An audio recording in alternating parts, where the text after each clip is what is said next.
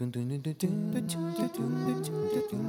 cambiaron los muñequitos. Nos cambiaron los muñequitos. Nos cambiaron los muñequitos. Esto es Nos cambiaron los muñequitos, el podcast.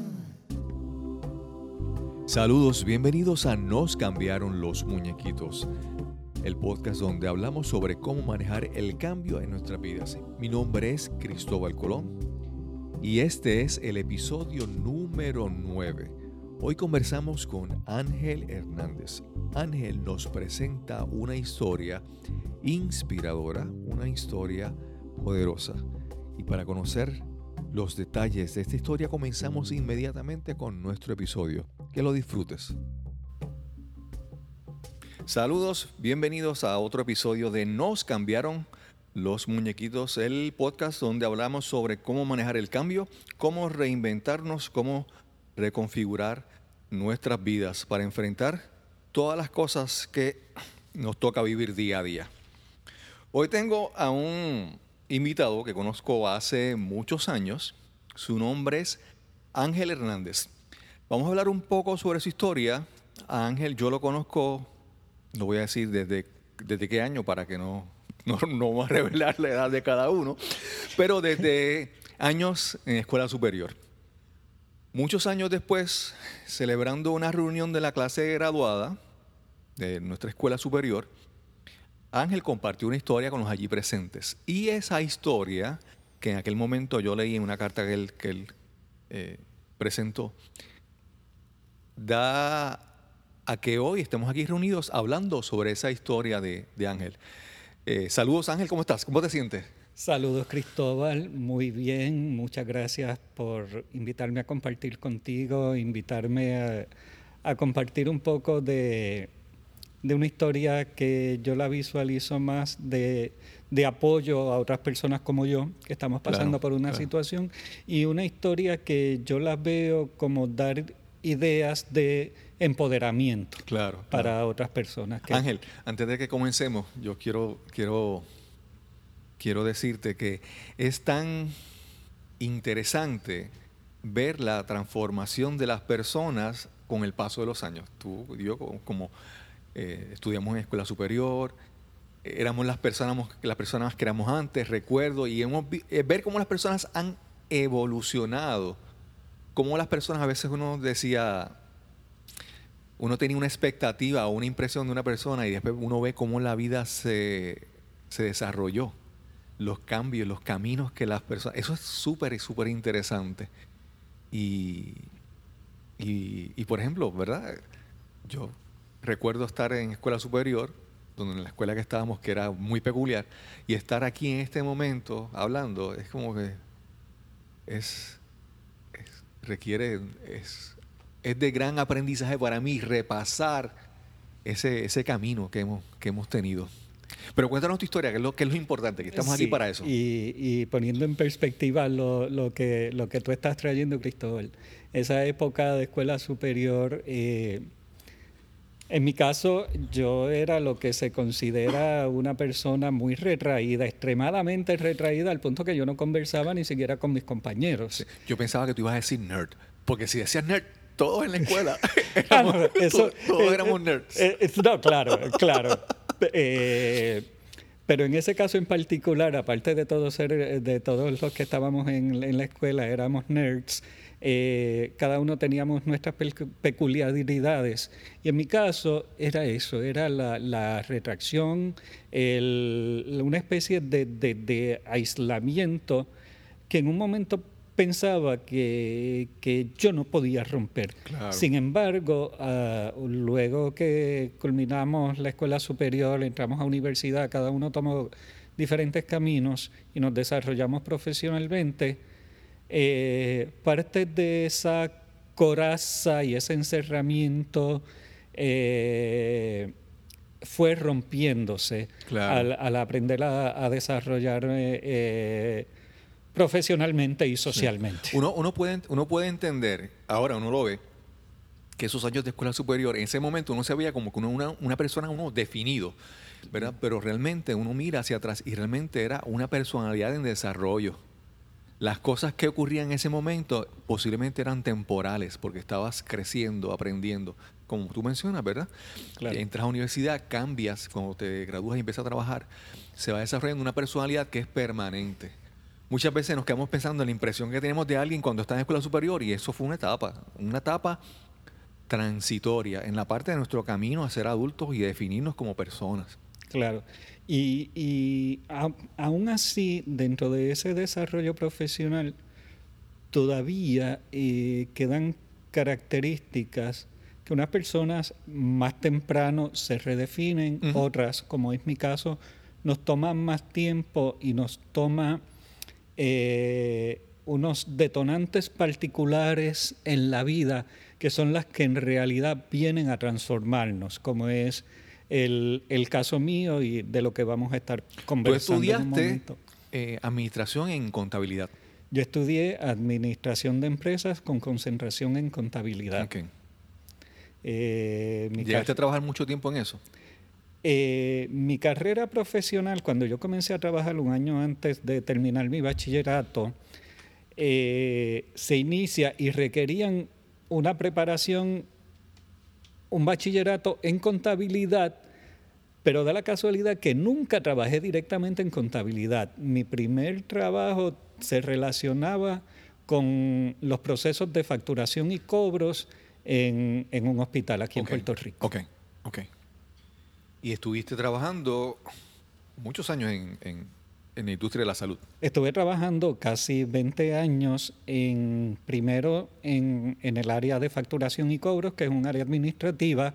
Luego, por la experiencia que había desarrollado en esa área, cuando todavía a fines de los 80, principios de los 90, todavía todos los procesos eran manuales, eh, se empiezan a automatizar los procesos de facturación y cobros.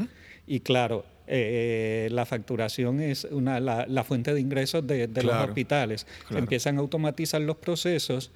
Por mi experiencia de trabajo, a mí me delegan eh, uno de los procesos de, de automatización. Yo puse un pero. Yo le dije, yo no soy programador, yo no soy especialista en sistemas de información ni en computadoras. Claro.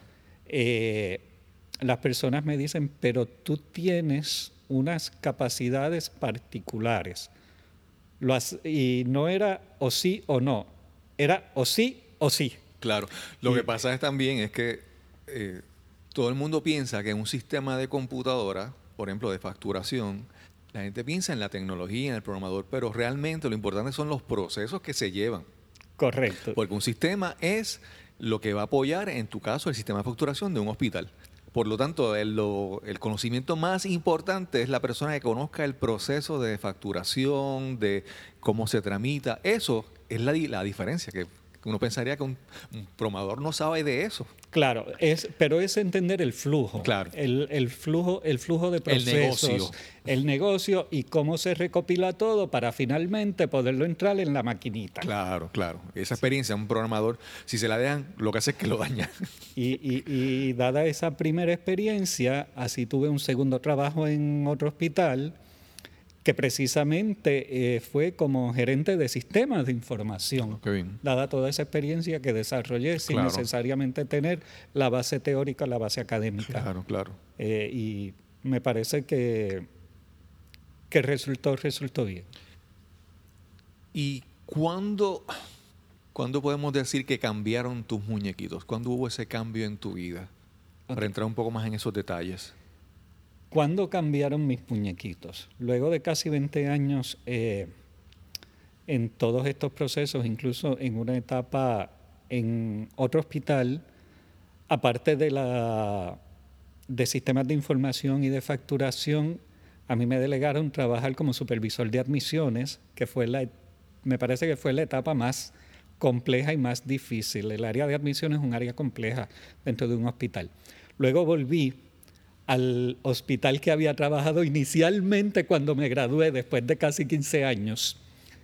Otra vez entonces a sistemas de información, pero ahí ya yo empezaba a notar un deterioro físico, pero me resistía a, ¿Tú a ir al pensar, médico. ¿Tú podías pensar que era por estrés o por la carga de trabajo en ese momento? O, o- o- No, ya yo tenía una idea de que ese deterioro físico, ese deterioro en mi salud se debía, y ya yo tenía la sospecha por el conocimiento que tenía, se debía a la infección avanzada por VIH. Cuando a mí me diagnostican eh, como persona con VIH entre octubre y noviembre del 2003, ya mi diagnóstico no era de VIH, ya mi diagnóstico era de SIDA en su etapa más avanzada, en su etapa terminal. Wow. Y ese. Esa, esa, esa noticia inicial, ¿cómo, cómo la manejaste? ¿Cómo fue esa reacción instantánea cuando escuchas el, el- pues, la noticia? Cuando yo escucho el resultado, después que me hacen las pruebas de laboratorio, voy donde el médico, cuando yo escucho el resultado, el resultado no me sorprende. Yo estaba asociado, aunque era en la parte administrativa, yo estaba asociado a servicios de salud, aparte que yo siempre he sido un ávido lector y un ávido, una persona ávida de buscar información. Informaciones que me llaman la atención, yo, yo, eh, siempre he buscado esa, esa parte. Y, y, eh, y mi deterioro físico era tan y tan obvio que a mí no me sorprende cuando el médico me da el resultado confirmatorio de algo que ya los dos nos esperábamos. Sí viene a ser un choque porque yo eh, físicamente estaba tan debilitado que tuve que dejar de trabajar. Incluso en ese momento yo estaba en los procesos tramitando la compra de mi primera propiedad. Todo eso se cayó, todo eso tuve que dejarlo. Eh, y ese fue el sacudión, no tanto el diagnóstico, sino dejar todo lo que yo tenía hasta ese momento y todo lo que estaba en proceso de lograr en ese momento. Claro. Wow. Y entonces mencionas que estabas comenzando el, trámite para adquirir una propiedad en tu trabajo. Ya estabas faltando al trabajo por tu condición.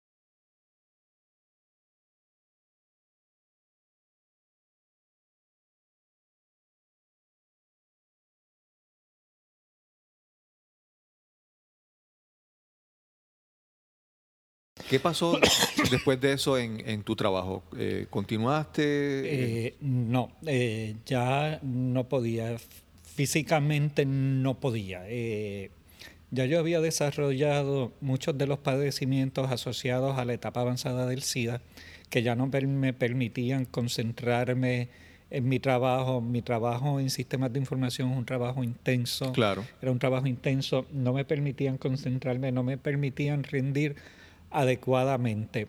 Eh, yo, yo tuve que dejar mi trabajo, eh, los trámites que tenía para adquirir mi casa, mi apartamento, eh, también tuve que dejarlos y retornar con el rabo entre las patas a mi pueblo, pero no tanto con el rabo entre las patas, porque quienes fueron mi apoyo en ese momento fue mi familia. Ok.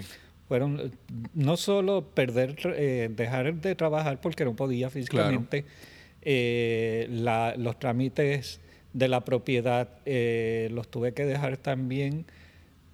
A todo, amistades, lo que acostumbraba viviendo ya por más de 20 años en la zona metropolitana y retornar entonces a mi pueblo porque familia sigue siendo familia y, fami- y, y- el apoyo que yo tuve en esa etapa crítica eh, fue de mi familia directa, mi mamá, mis hermanos, eh, fueron los que, apoyar, los que me apoyaron y los que lograron sacarme adelante, porque una vez yo recibí mi diagnóstico de todo eso, yo estuve 10 meses en cama, de la que nadie esperaba que yo me levantara de esa cama. Estoy hablando del periodo de noviembre de 2003 a septiembre de 2004. Wow.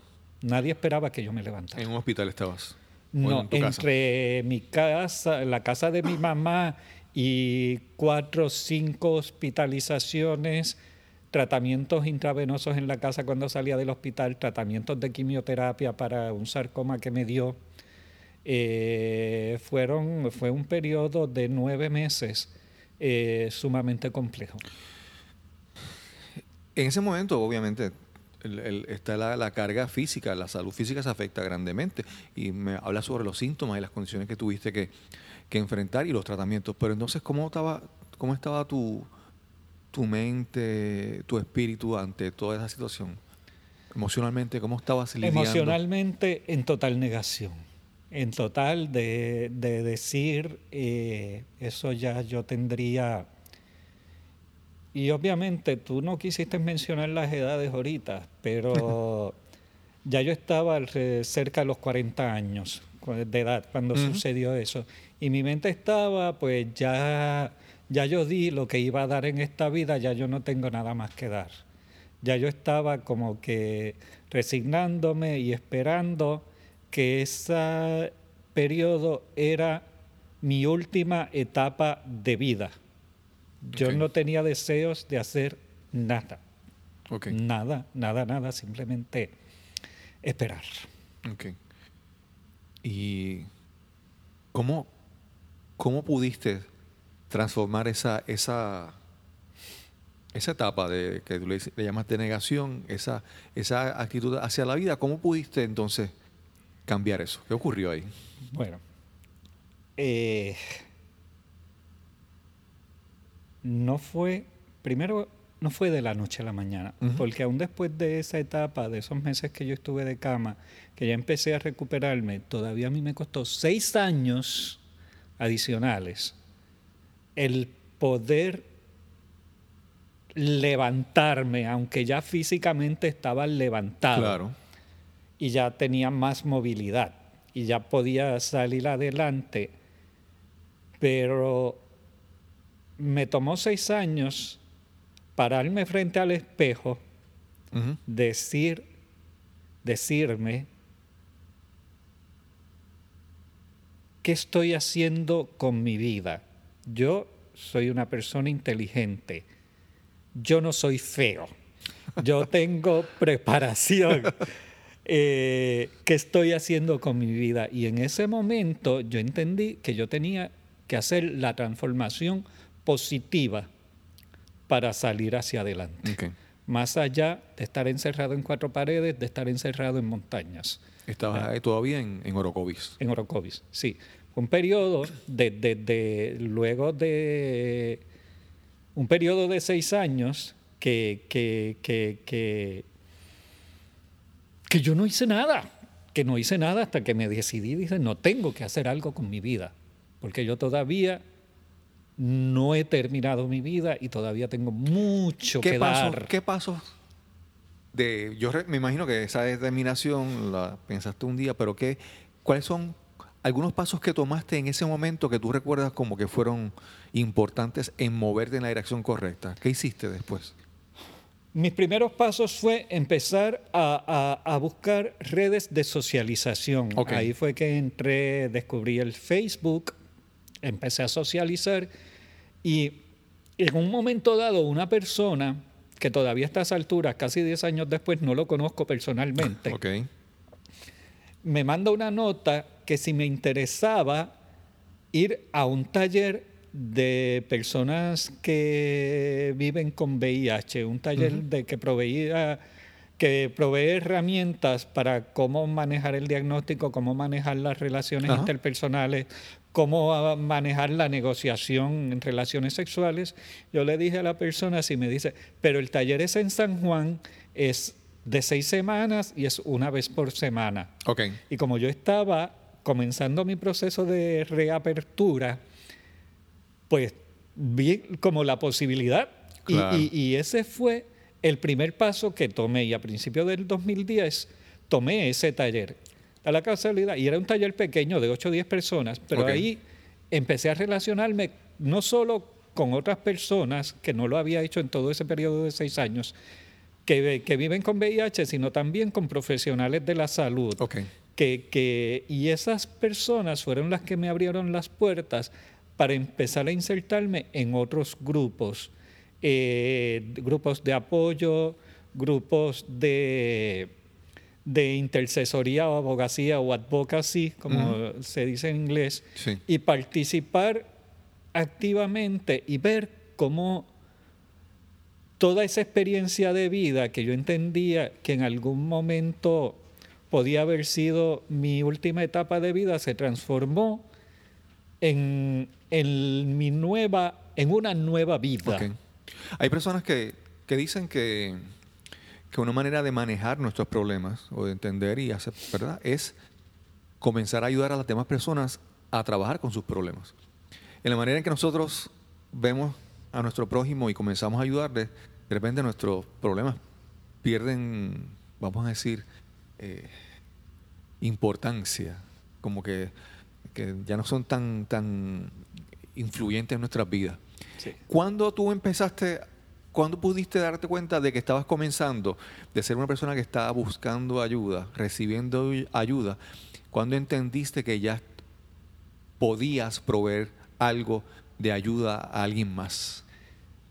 Cuando luego de dos años que empecé con esa apertura y comencé a, co- a conocer gente y empecé a asistir a reuniones no solo de grupos de apoyo, sino también a reuniones de organismos rectores, como lo era el Departamento de Salud, el- los grupos de los comités de planificación de prevención, los comités que tenían que ver con la planificación de los tratamientos, ver que las voces de, de las personas que vivimos con VIH no eran validadas y escuchadas como debían ser.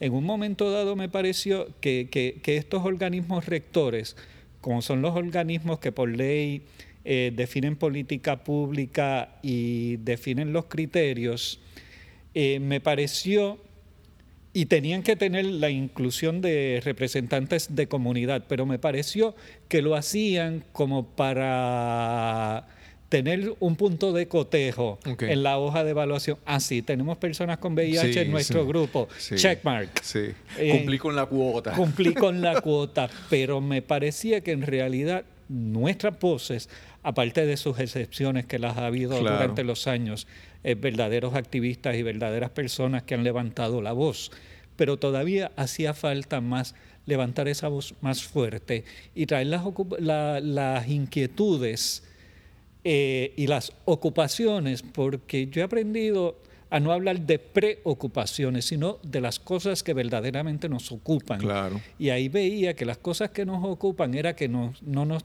tomaban en consideración como verdaderamente es, incluso que todo lo que se daba, se daba en San Juan, y habíamos mucha gente que no somos de San Sí, Juan, sí. que tenemos voz y Claro. tenemos que levantar nuestra Claro. voz. Y eso a mí me movió. Oye, pero entonces, y eh, con esta época, esta, esta, esta era de las redes sociales y de la, pues, la cibernética, esto me imagino que te debe facilitar. Primero, te facilitó contactar este grupo inicialmente, Correcto. pero entonces te facilita también comenzar ese proceso de, de- de que tu voz se escuche, ¿verdad? Me facilita el proceso de que mi voz se escuche y con la suerte de, de no solo que mi voz se escuche, sino de establecer contactos eh, gracias a las redes sociales y a la comunicación por internet, de identificar grupos de apoyo o grupos, grupos de intercesoría a nivel de Estados Unidos y a nivel internacional que proveen apoyo, que proveen herramientas. Pues claro, yo, eh, yo estaba como nene chiquito en esa etapa, de, de- de- deseoso y curioso y, Claro. ¿no? y eh, de buscar esa información y la seguí recopilando. Me hacía de la información, trataba de discernir y buscar información confiable, descartar lo que entendía que no era confiable y entonces eh, discernir lo que era confiable, aprenderlo y a base de eso también compartirlo en mis redes sociales Claro. y, y servir como ente de, de- de- de enlace eh, para despejar mitos relacionados al VIH y al SIDA, para compartir la información confiable y para traducir información sumamente compleja, no solo eh, relacionado a- al estado de salud, sino relacionada a las investigaciones clínicas claro. asociadas al VIH, convertirlas y compartirlas en lenguaje pueblerino común y Accesible. corriente, accesible, que la gente pudiera entender y pudiera recibir la información y pudiera clarificar. Ángel, hay, ¿cómo te diría? Hay veces que nos ocurren cosas en nuestra vida. eh, Estoy hablando desde mi punto de vista, como yo normalmente me he comportado, y hay veces que, y hay veces que uno eh, pasó algo en la vida y uno se queda pegado en la, en tratar de explicar o analizar qué pasó, por qué pasó, y, y entonces nos quedamos patinando, repasando lo ocurrido, y entonces eso nos, nos impide dar un paso firme hacia el, hacia el futuro. Eh, ¿En qué momento tú pudiste, vamos a decir, reconciliar o dejar eso atrás? ¿Y qué te ayudó a, entonces a, a como que, como que, a, a de estar patinando, si, si este fue el caso, Sí. de repente a, a- a agarrar el terreno y emprender tu vida hacia adelante?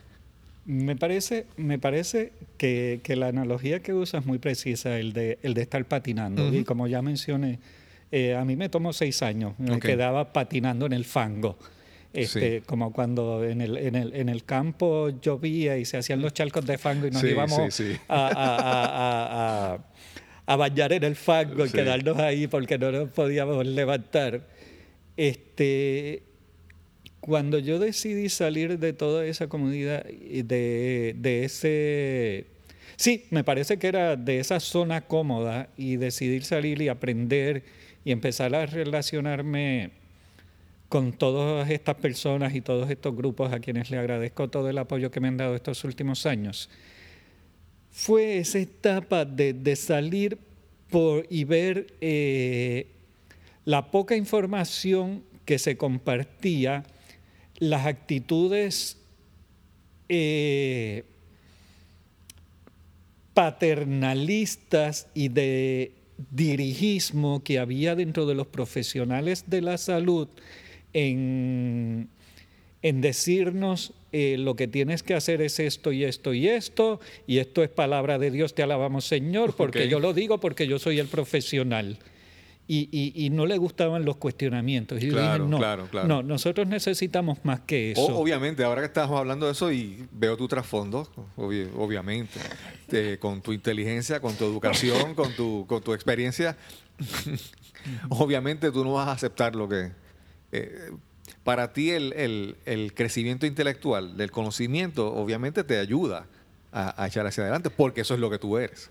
Claro, y, y- y es parte de, de, de- de en los, en los nueve años que llevo haciendo esto, eh, primero porque me he beneficiado, pero yo no quiero quedarme con eso. Claro. Yo entiendo que, que- que el aprendizaje que se hace y no se comparte es eh, la semilla tirada en el desierto Claro. que no va a progresar. O sea, Claro. ¿para qué yo quiero eh, adquirir estos conocimientos o envolverme en todo esto si no lo comparto? Claro. Para que otras personas se beneficien y más que todo personas que, aunque estamos en una era de tecnología, de acceso a las comunicaciones, la realidad es que no todos tenemos el mismo acceso a la tecnología y a las comunicaciones. Cada vez que yo veo que, que una compañía o el gobierno decide que todo se va a hacer de manera digital,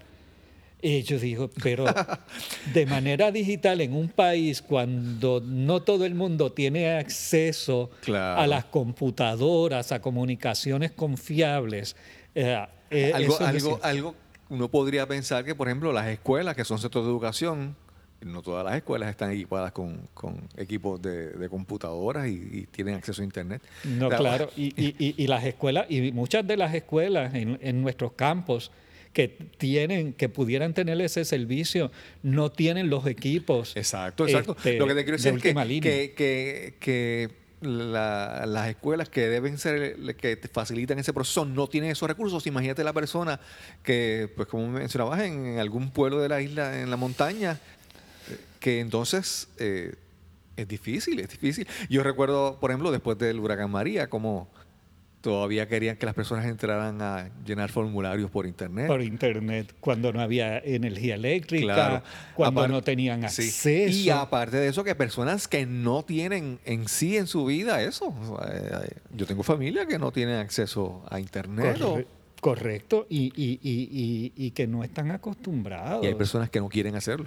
Y, aparte de eso, eh, Cristóbal, una de las cosas que también me mueve, una de las cosas que yo veo más allá de la parte de aprendizaje, es la parte eh, social. El VIH sigue siendo un estado de salud que se estigmatiza y se discrimina.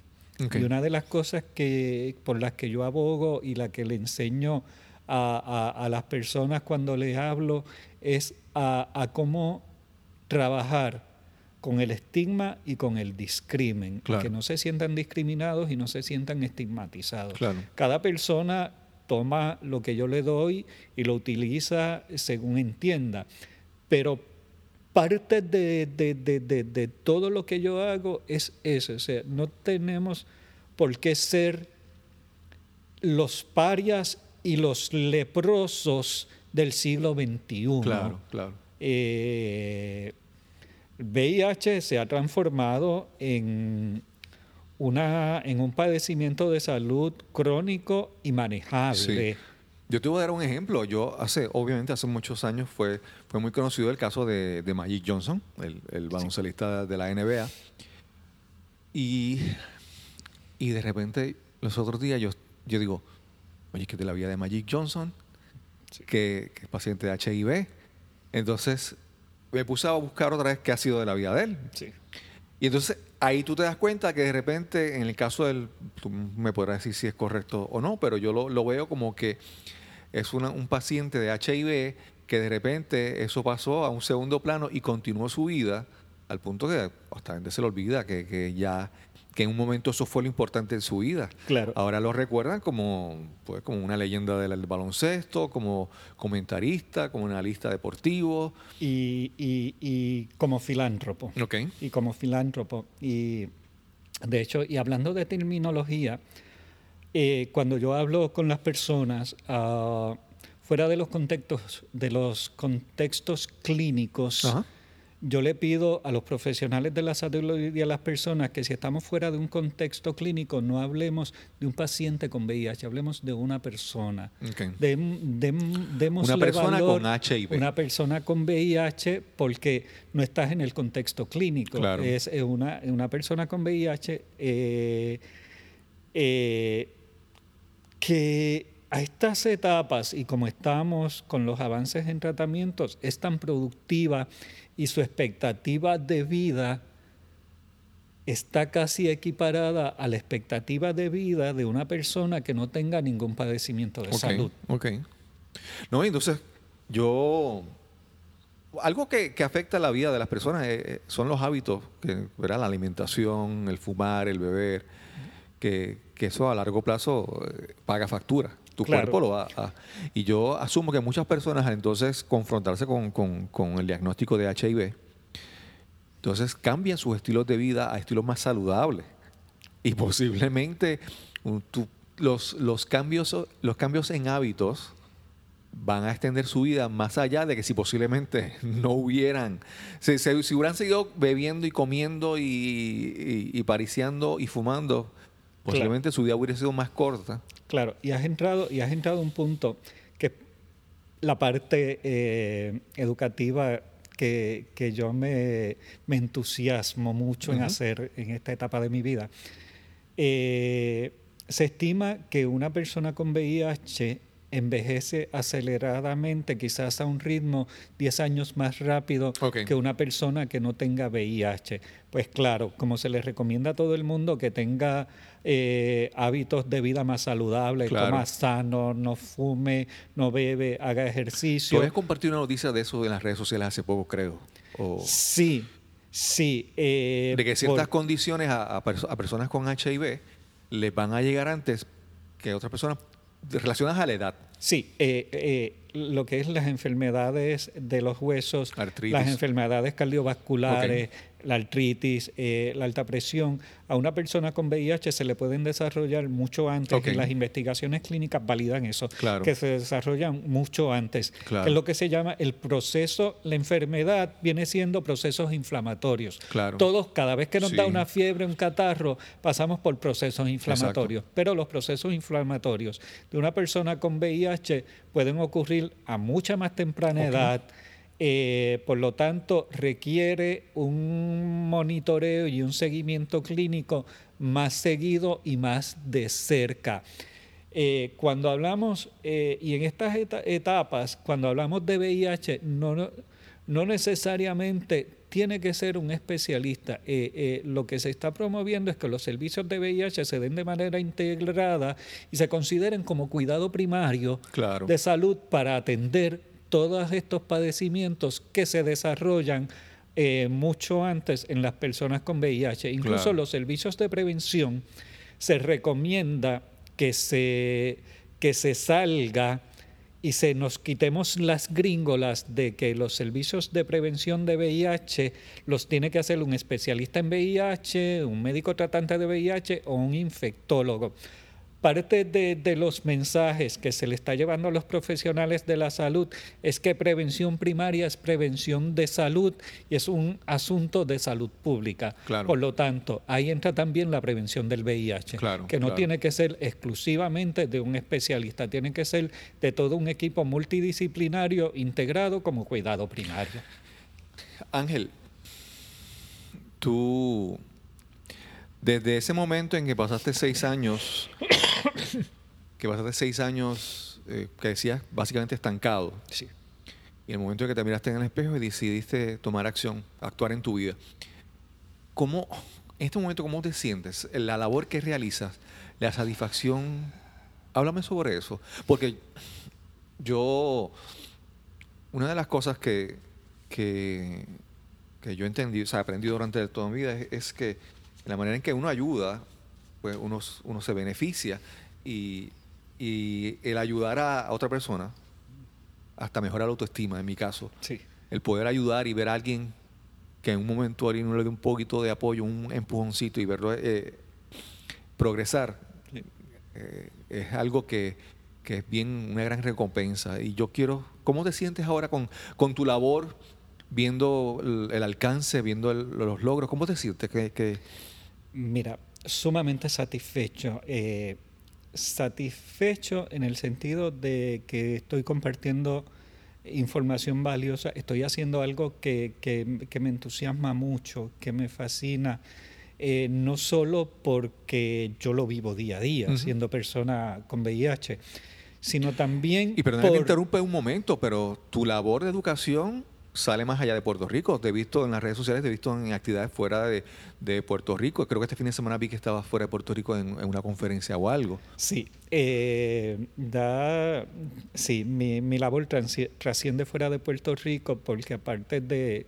de toda esta labor educativa y, y de apoyo y de empoderamiento que hago en Puerto Rico, a través de estos últimos ocho años, eh, he logrado establecer relaciones con organizaciones en los Estados Unidos y organizaciones de, de impacto internacional, donde se me ha pedido que, que también presente la situación de, en, en general del VIH en Puerto Rico, sino también eh, que, que se toquen otros tópicos. Yo participo muy de lleno en las investigaciones clínicas como representante de, de- de comunidad y no es que sea participante en la investigación clínica, es en comités que su función es desarrollar protocolos de investigación y expresar mi punto de vista. Claro, claro. Pero aquí en Puerto Rico, aunque sí estoy muy satisfecho, sé que hay mucho, mucho, mucho, mucho por hacer. Eh, se nos discrimina, se nos estigmatiza, eh, todavía los mitos alrededor del VIH siguen siendo prevalecientes, la confusión entre que el VIH y el SIDA es lo mismo sigue estando muy arraigada y eso es una de las cosas que yo clarifico. Eh, por eso es que, que- que- que me entusiasma tanto, que estoy satisfecho, que mi autoestima ha mejorado muchísimo. Ah, y satisfecho por ese lado, pero insatisfecho por todo lo que queda por hacer. Mencionaste hace un momento del, cuando mencionaste que debemos referirnos a las personas con HIV, no, eh, dices, es una persona, pones el, el- el término, la palabra persona con HIV. Sí. Pones a la persona primero. ¿Qué otros, qué otras, qué otras eh, errores estamos, se cometen? Por ejemplo, si yo te, te digo, en el momento en que, te, que hubo contagio, o, o es en el momento que hubo infección, o cómo, cuáles son los términos, cómo podemos educar a las personas para que comiencen a referirse adecuadamente al HIV. Lo que pasa es que, por ejemplo, eh, contagio transmisión, eh, muchos profesionales de la salud entienden que son sinónimos. Pero cuando vamos, eh, como el VIH tiene tantas particularidades, si yo le digo, a- si yo te hablo de contagio, tú vas a pensar como te contagias de un catarro, Sí. que de tocar una superficie o que te estornudan encima y ya te contagiaste Sí, de VIH. sí. Cuando en realidad el VIH tiene unas vías de transmisión muy particulares Claro. que es por relaciones sexuales, por sangre o por eh, transmisión vertical, lo que sería transmisión de madre a hijo.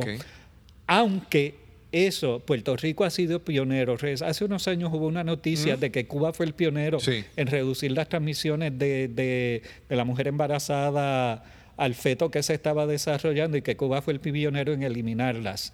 Eso, Puerto Rico fue el primero en eliminar la transmisión de madre a hijo gracias a las investigaciones que se hacen en el recinto de ciencias médicas. Te iba a preguntar, eh, esto es obviamente, el- como yo digo, el, el más beneficiado de este podcast soy yo, porque soy, estoy aprendiendo. y Entonces, la transmisión, se habla de la sangre, pero también he escuchado de fluidos corporales.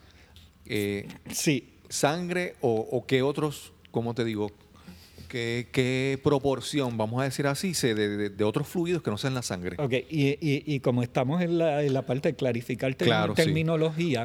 Eh, no Hablamos podemos hace un momento hablar- del estornudo, ¿verdad? Que Claro, que- sí. que estamos aclarando los mitos. No podemos hablar de fluidos corporales en general. Cuando Ok. hablamos que la transmisión del VIH ocurre por fluidos corporales, tenemos que ser específicos en Exacto. cuáles fluidos. Exacto, Que ¿cuáles? es la sangre, Ujú.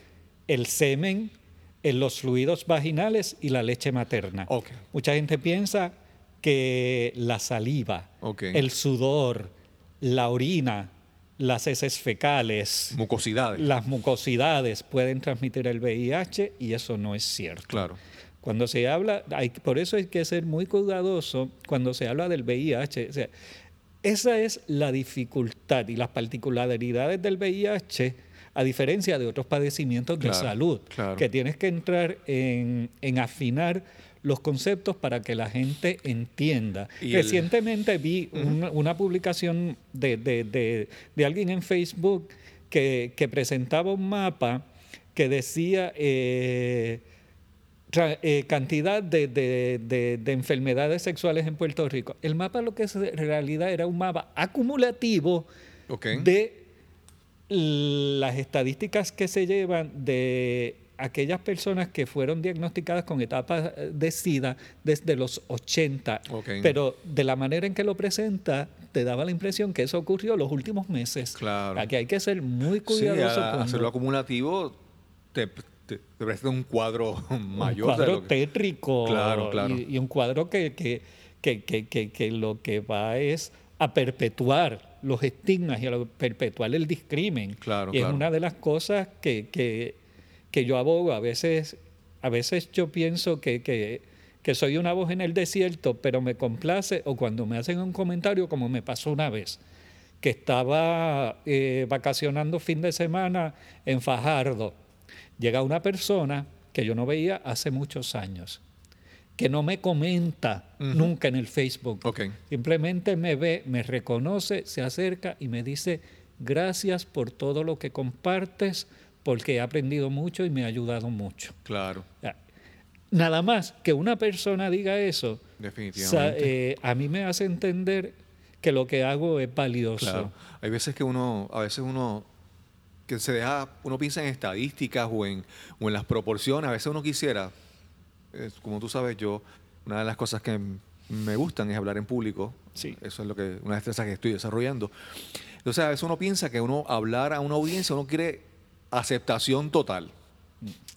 aún, el, aún el presidente de los Estados Unidos no gana abrumadoramente. Si gana con 55% es, es- es bastante. Lo que te quiero decir es que la persona a la que tú le hablas, tú no a todo el mundo le vas a, a llegar, no todo el mundo va a comprarte la idea que le estás, le estás vendiendo. Sí. Eh, pero lo importante son que algunas personas reciban ese mensaje y ese mensaje haga diferencia en sus vidas.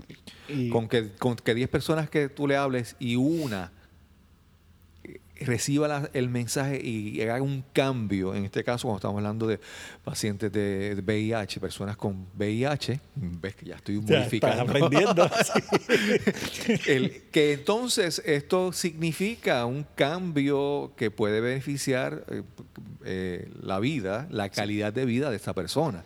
Entonces, esa diferencia en una persona es una cosa eh, in- Y- y- inmedible. Y es, y es una de las cosas que más satisfacción a mí me trae. Mira, Cristóbal, como estábamos ah, conversando hace un rato, eh,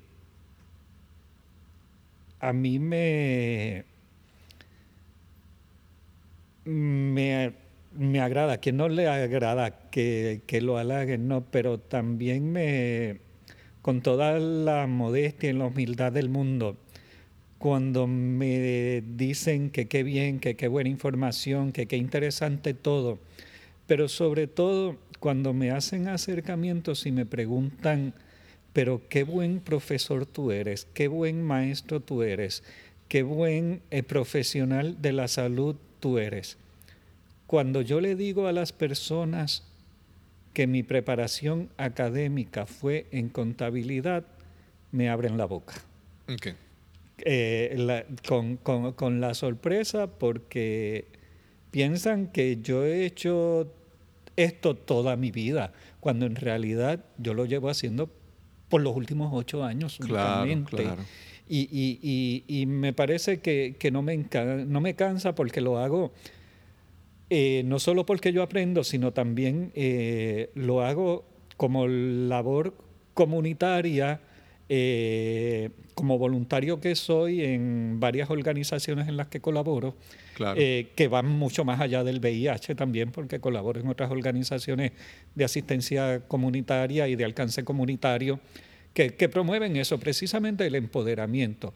Y como en ese caso en particular de esta persona que me encontré en Fajardo, que me hace saber que, que- que por algún comentario, alguna publicación lo logré alcanzar.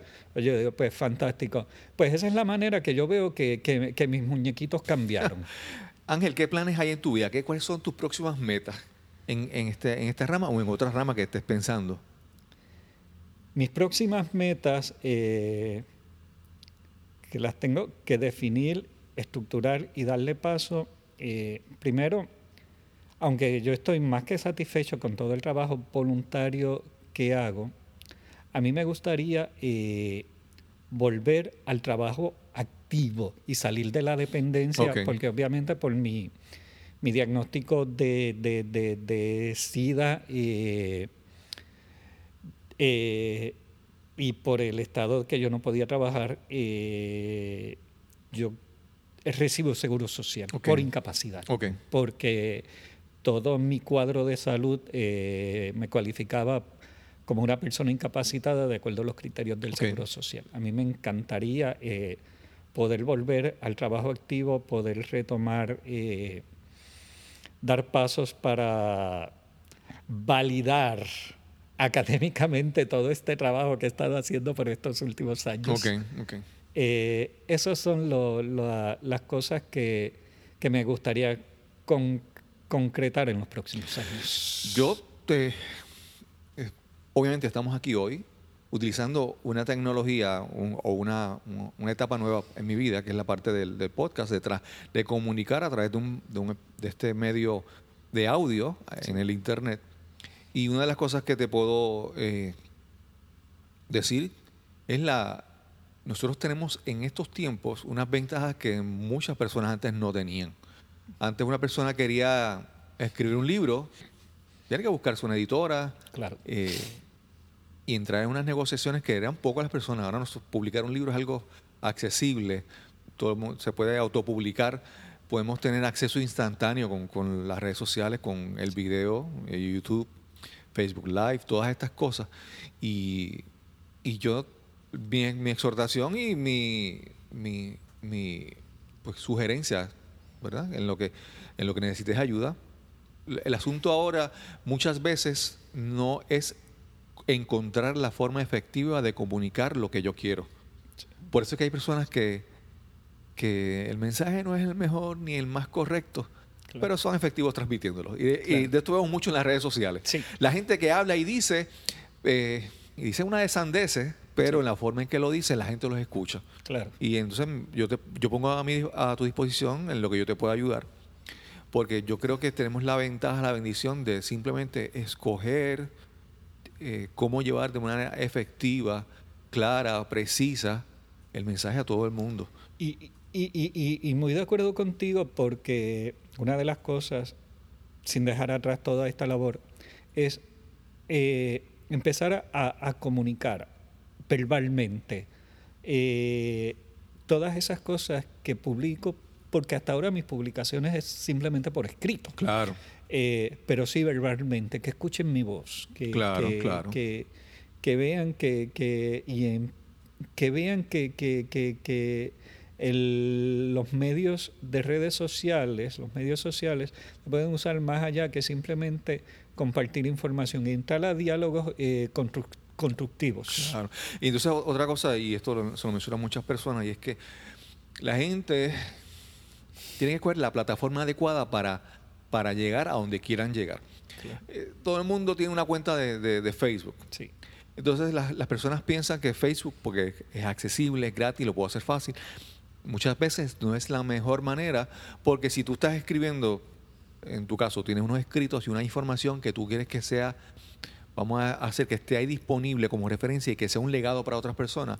Cuando tú lo publicas en las redes sociales, la- las redes sociales son altamente volátiles. Lo que tú publicaste hoy, si yo dije que te vi el fin de semana en, en un evento, sí, yo tendría que ponerme a buscar, hacer una búsqueda claro. a ver si encuentro esa información. En la manera en que uno escoge la plataforma, uno crea una, su página de internet, o uno crea, por ejemplo, en este caso un podcast, o puede crear un canal de YouTube, uno crea un material y uno lo agrupa de una manera inteligente para dejarlo, para tenerlo disponible, accesible todo el tiempo. claro. Que en ese aspecto, como digo, hay que ser un poco más, eh, evaluar la manera en que nos comunicamos, ¿verdad? Claro. un, por ejemplo, escribir un libro es algo que tú escribes un libro y el libro está ahí y es, un- es algo que queda, ¿verdad? Un- algo que queda permanente. Y en ese aspecto, como digo, lo que necesites ayuda, estamos aquí. En las puertas de nos cambiaron los muñequitos, están disponibles otra vez por aquí. Cuando quieras hablar sobre algún evento o alguna actividad que quieras anunciar, estamos aquí.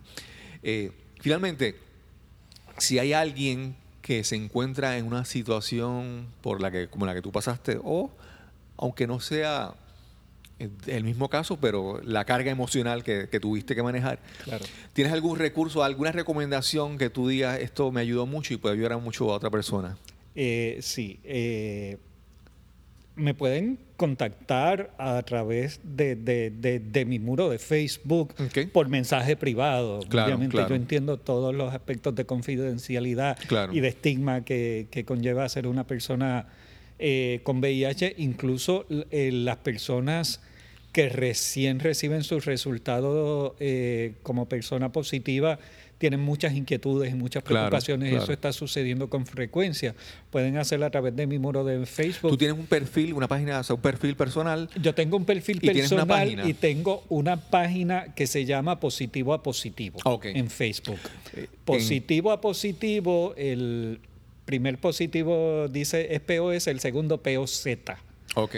POS es un acrónimo que se utiliza mucho en publicaciones en inglés para identificar eh, positivas, pero eh, pueden acceder, acceder, acceder a mi muro porque ahí yo trato de publicar Claro. información en inglés y en español. Claro, claro. Eh, o lo- me contactan por mensaje privado en mi muro. Mi muro yo aparezco como Ángel Luis Hernández, completito, a mi correo electrónico que es angelhdz2863 Ok. arroba gmail.com. Incluso les voy a dar mi teléfono porque yo sé lo delicado que es. Si alguien quisiera en algún momento llamarme, yo no tengo inconveniente. Porque yo sé la importancia del apoyo Claro, eh, claro. que hay que dar de uno a uno. El apoyo de pares es sumamente importante para ese apoderamiento que necesitamos, Claro. que sería a través del 787-919-6145. Y yo eh, resido en Arecibo, colaboro con una organización allí que se fundó hace 25 años, que se llama Ministerio en Jehová serán provistos. Sigue manteniendo ese nombre porque se fundó como una organización de base de fe, aunque ya no está asociada a ninguna iglesia, que eso confunde a la gente, pero así es que, que conocen la organización y ahí damos claro. apoyo eh, psicológico, incluso apoyo espiritual, apoyo de referidos para necesidades, porque hay mucha necesidad en las personas de la región de Areci- de Arecibo, en las personas de la región del área rural de, de nuestro querido Puerto Rico. Claro, Las personas con VIH necesitan mucho apoyo, necesitan mucho, nos hemos dado cuenta que no tanto sí las necesidades materiales, pero la parte de trabajar con el estigma y con mucho estigma internalizado Claro, con claro. respecto al VIH, a eso nos dedicamos mucho. No, entonces que, por ejemplo, eh, uno puede trabajar con, con- con la- las percepciones, las ideas que uno tiene internamente y uno las puede controlar, pero llega un momento en que cuando empiezas a interactuar con otras personas y te encuentras con alguien y te hacen preguntas Claro. o te dicen, te encuentras con estos, con estas, estos mitos y estas, Sí. y estas ideas que a veces entonces tú lidiar con eso también como que, ay, te drena, ¿verdad? Tú, Sí. Tener que trabajar con personas que tienen esos, esos prejuicios o, esa, o esas falacias eh, hablando contigo. Entonces es, es una carga adicional que requiere entonces estar consciente para poder trabajar con eso. Requiere mucha fuerza, requiere mucho conocimiento. Y apoyo de Requiere gente. mucho apoyo.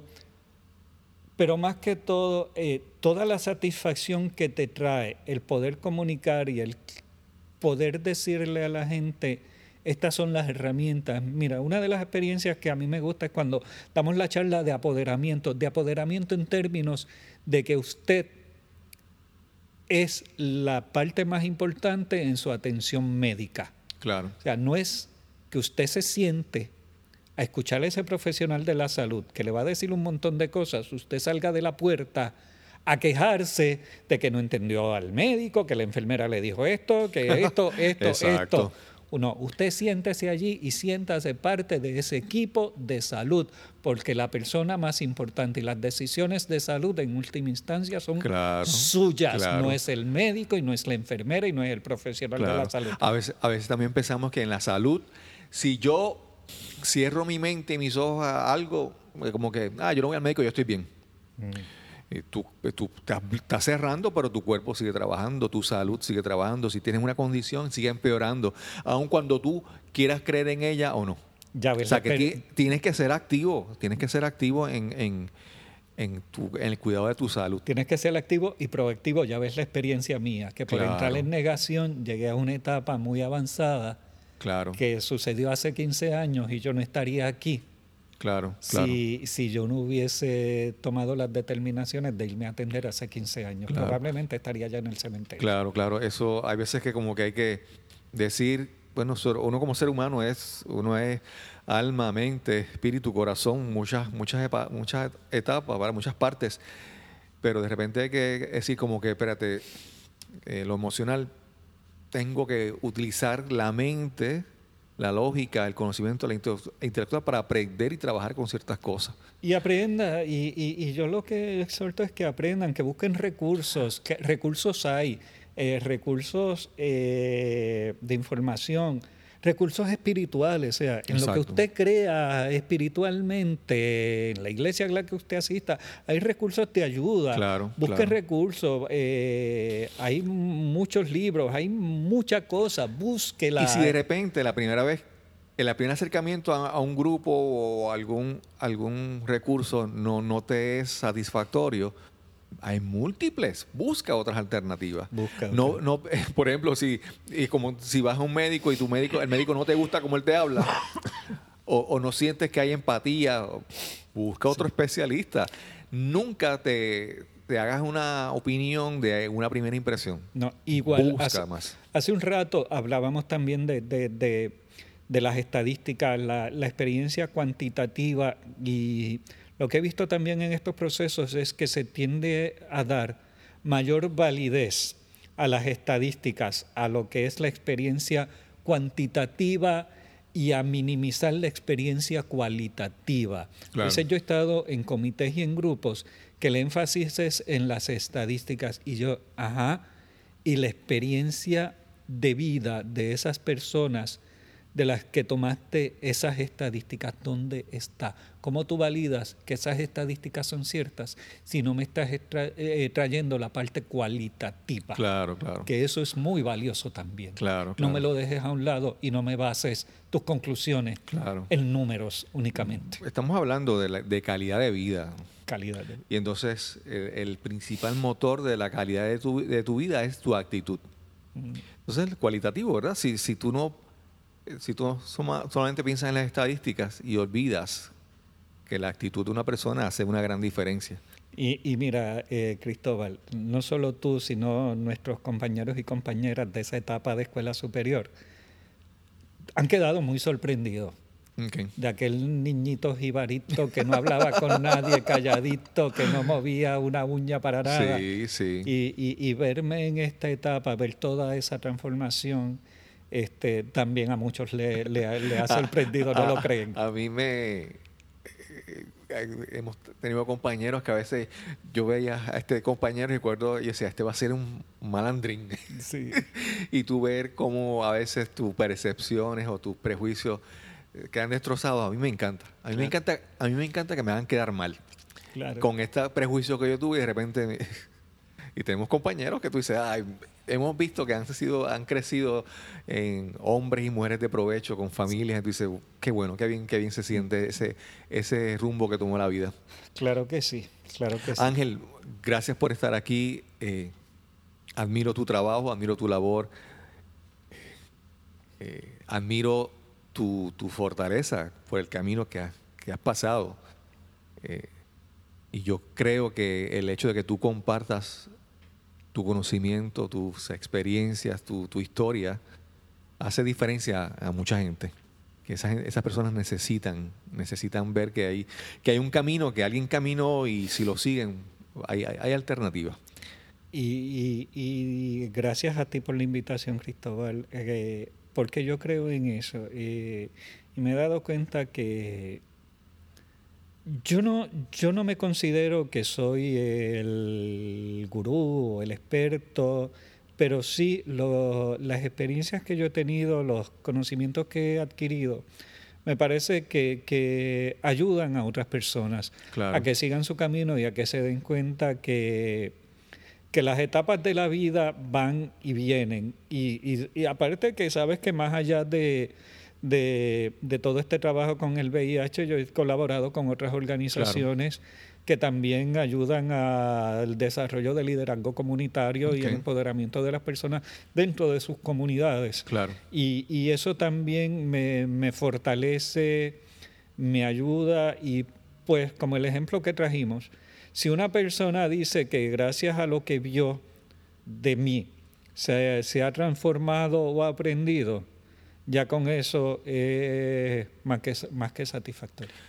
Ángel, muchas gracias. Agradezco tu participación, agradezco tu amistad, que es más virtual últimamente que... eh, y sabes que en lo que podamos ayudarte, estamos aquí, en Nos cambiaron los muñequitos, eh, para lo que podamos ayudarte a llevar ese mensaje. Como no, muchas gracias. Muchas gracias. Y lo esperamos entonces en el próximo episodio. Esto fue Nos cambiaron los muñequitos. Muchas gracias.